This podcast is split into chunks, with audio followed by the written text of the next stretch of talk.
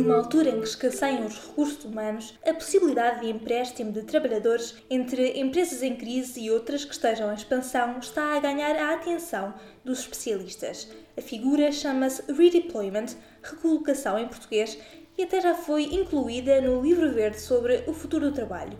Mas afinal, que papel poderá ter o redeployment no mercado de trabalho português? Em caso de crise empresarial, você deve ter três alternativas: layoff, despedimento coletivo ou redeployment, recolocação, que, ao rigor, é a única que permite ao trabalhador continuar a trabalhar, querendo e adquirindo novas experiências e novas competências quem o diz é Guilherme Drey, advogado, professor, co-coordenador do referido Livro Verde, membro da equipa que elaborou o Código do Trabalho de 2003 e convidado deste episódio do Eles Vêm Aí. Bem-vindos de volta a este podcast que quer sempre falar sobre o futuro do trabalho e os trabalhos do futuro. Eu sou a jornalista Isabel Patrício e no episódio de hoje falamos sobre a recolocação de trabalhadores, os despedimentos, o desemprego tecnológico e até sobre a flexibilização das relações laborais.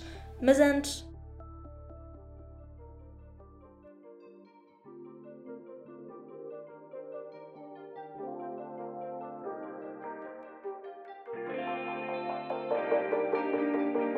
Olá e sejam muito bem-vindos a mais um episódio do Eles Vêm. Hoje vamos falar sobre esta figura curiosa que é o redeployment, a recolocação de trabalhadores. Já ouviram falar dela? Bem, é mais um reflexo da economia partilhada. Desta vez, e no âmbito deste redeployment, as empresas em crise económica podem transferir temporariamente os seus trabalhadores para empresas com carência de mão de obra, diante acordos de colaboração e cedência, claro.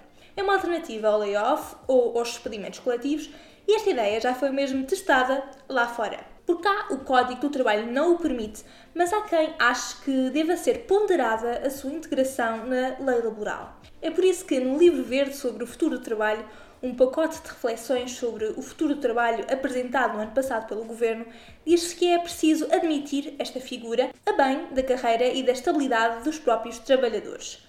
Para nos explicar melhor esta figura, estará comigo hoje Guilherme Drey, um dos coordenadores deste livro verde, advogado, professor e autor.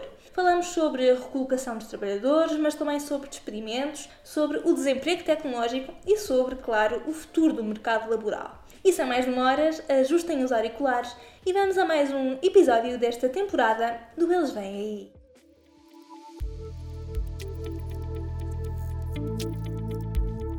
No livro verde sobre o futuro do trabalho, diz que é preciso admitir figuras como a do redeployment, de modo a permitir que os trabalhadores de empresas em crise possam continuar a trabalhar e a adquirir experiência.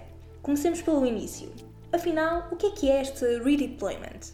O redeployment, ou recolocação de trabalhadores, é uma forma alternativa a processos de crise empresarial das empresas que terminam ou com despedimento coletivo ou com layoff. Ou seja, aquilo que acontece, em regra, é quando as empresas estão em situação de crise empresarial, seja por razões estruturais, por razões conjunturais, por razões de mercado, seja por razões tecnológicas, quando isso acontece e quando elas têm dificuldade em manter o mesmo nível de mão de obra e em garantir o mesmo nível salarial, pode acontecer que as empresas tenham de abordar por uma de duas hipóteses, são aquelas que estão previstas na lei. O layoff, sendo certo que layoff pode implicar ou a redução do poder normal de trabalho ou a suspensão dos contratos de trabalho, ou se porventura entenderem que nem isso é suficiente e que de facto importa ou encerrar uma unidade produtiva ou encerrar um estabelecimento,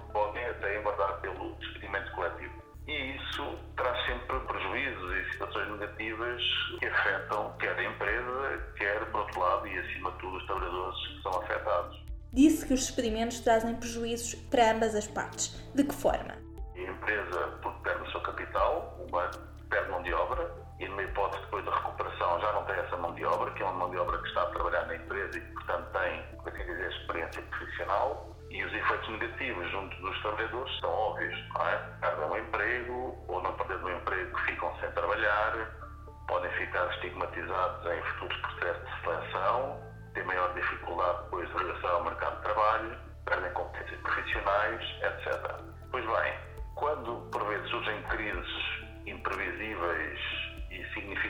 como foi a crise decorrente da pandemia Covid-19, também surgem por vezes novas oportunidades e uma inventividade e uma criatividade acrescida.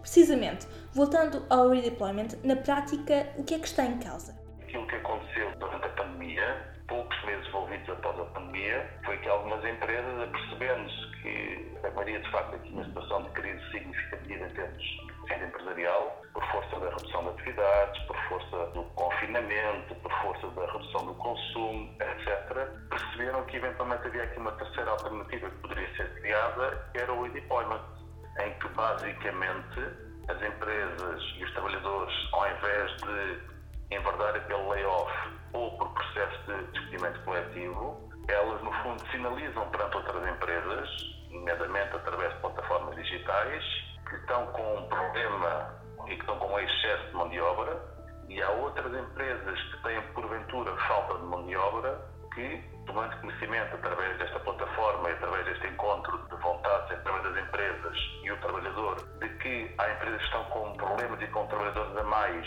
e há outras que estão com trabalhadores a menos, porque estão numa fase expansiva, vamos admitir, então fazem essa, esse match, por assim dizer, e chegam à conclusão de que aqueles que eventualmente estão a mais numa empresa podem ser úteis, necessários e ser atrativos para a empresa que pretende mais mão de obra. E obviamente que o trabalhador em causa, querendo, e é obviamente importante e necessário que haja o um acordo mesmo, pode optar então por ser temporariamente disponibilizado para uma nova empresa. Como está? A legislação laboral permite este tipo de recolocação? Não, o enquadramento jurídico não está pensado para essas situações isto é, a legislação laboral portuguesa, no Código de Trabalho português, temos é uma hipótese que prevê expressamente o despedimento coletivo, quando está em causa a sustentabilidade da empresa e há uma crise económica que a afeta,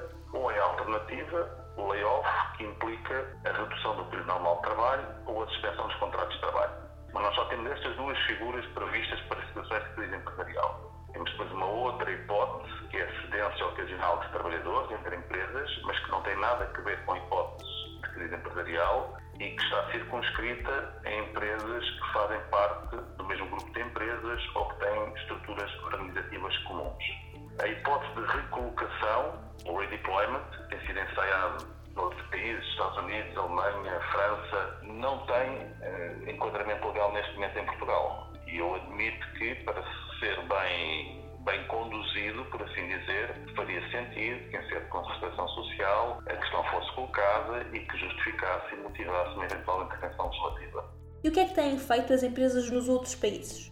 Aquilo que as empresas têm feito noutros fundamentos jurídicos é criam elas próprias, em regime de autorregulamentação, estas plataformas plataformas digitais em que dizem, olha, estou com um problema, tenho estes trabalhadores, tenho esta hipótese de colocação de trabalhadores, e outras eventualmente dizem que têm necessidade e depois faz-se esse encontro de contrato de todas as partes. Que é que acharam importante incluir esta figura no livro verde sobre o futuro do trabalho? Bom, o livro verde tentou, no fundo, antecipar um pouco do futuro do trabalho, algumas tendências e teremos também novos modelos contratuais que não são os modelos contratuais clássicos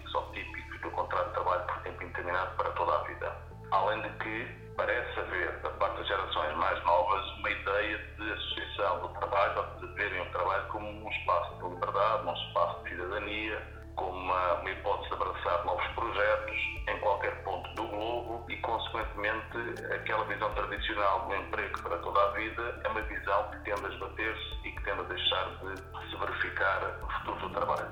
Se a isto acrescentarmos a robotização e a automação em massa, que já estão a aparecer e vão aparecer de forma cada vez mais forte,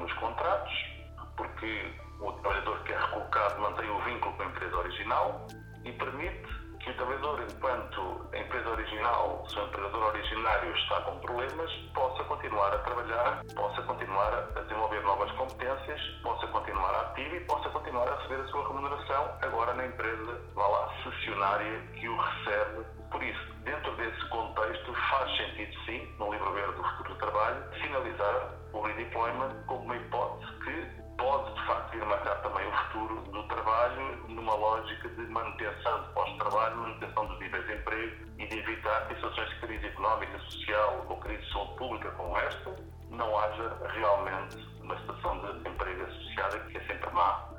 Disse que o trabalhador mantém o vínculo à empresa inicial, digamos assim mas aplica-se algum tipo de princípio do tratamento mais favorável, ou seja, o trabalhador pode gozar das condições da nova empresa se essas forem melhores, nomeadamente em termos salariais?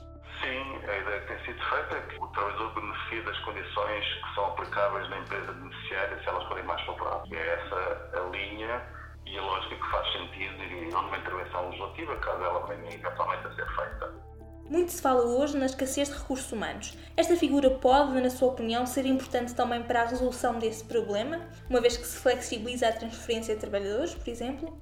Eu creio que sim, por duas razões. Em primeiro lugar, creio que não é linear que as empresas sejam todas a recuperar. Até porque houve empresas que recorreram, muitas, em Portugal, por exemplo, ao layoff simplificado, e fim do layoff simplificado há um período de tempo durante o qual não podem, por exemplo, iniciar procedimentos de despedimento coletivo. Durante esse período elas tiveram o apoio do Estado no layoff simplificado e agora, quando a crise pandémica terminar, nós vamos ver como é que as coisas correm. Não temos ainda a certeza que tudo corra bem. E, consequentemente, existir um mecanismo desta natureza facilitaria, na eventualidade, de termos empresas, estabelecimentos que continuam a ter problemas em várias áreas, na hotelaria, na cultura, no setor têxtil, em vários setores isso pode acontecer. Por um lado, portanto, pode fazer sentido mesmo nesta fase pós-pandémica.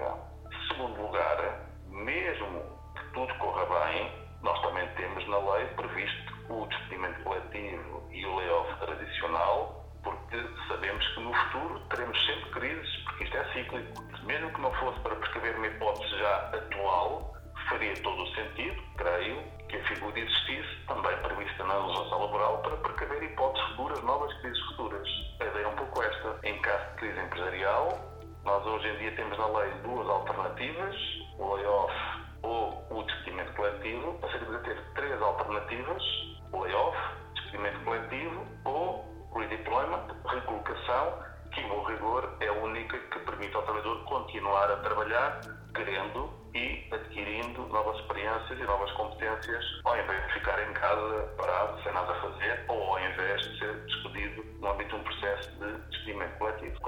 Sentido, quer hoje, quer para o futuro. Como é que vê o futuro do trabalho? Que tendências marcarão, na sua opinião, o mundo laboral nos próximos cinco anos? Vejo muito trabalho digital, mais trabalho prestado nas plataformas digitais.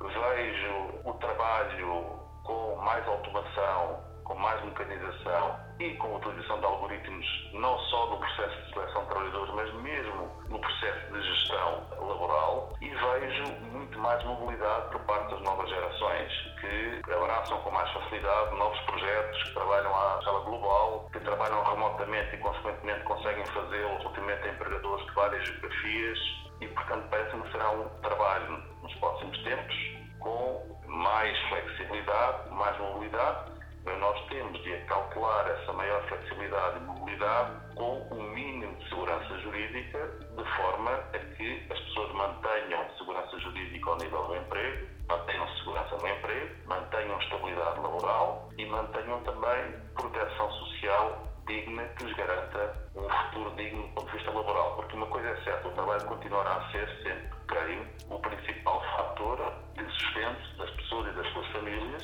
e, consequentemente, apesar de ele evoluir do ponto de vista da transição digital, do ponto de vista da maior flexibilidade, ele continua a ter a mesma função, que é a de garantir rendimento o trabalhador sociedade, consequentemente, continuam a ter a sua marca identitária, que é a proteção da parte mais fraca do continente mais débil, que é o trabalhador. Obrigada. Espero que tenham gostado mais este episódio do Eles Vêm Aí.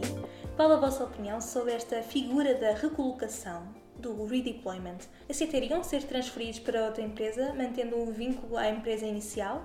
Acham que é uma boa solução para um mundo do trabalho em mudança?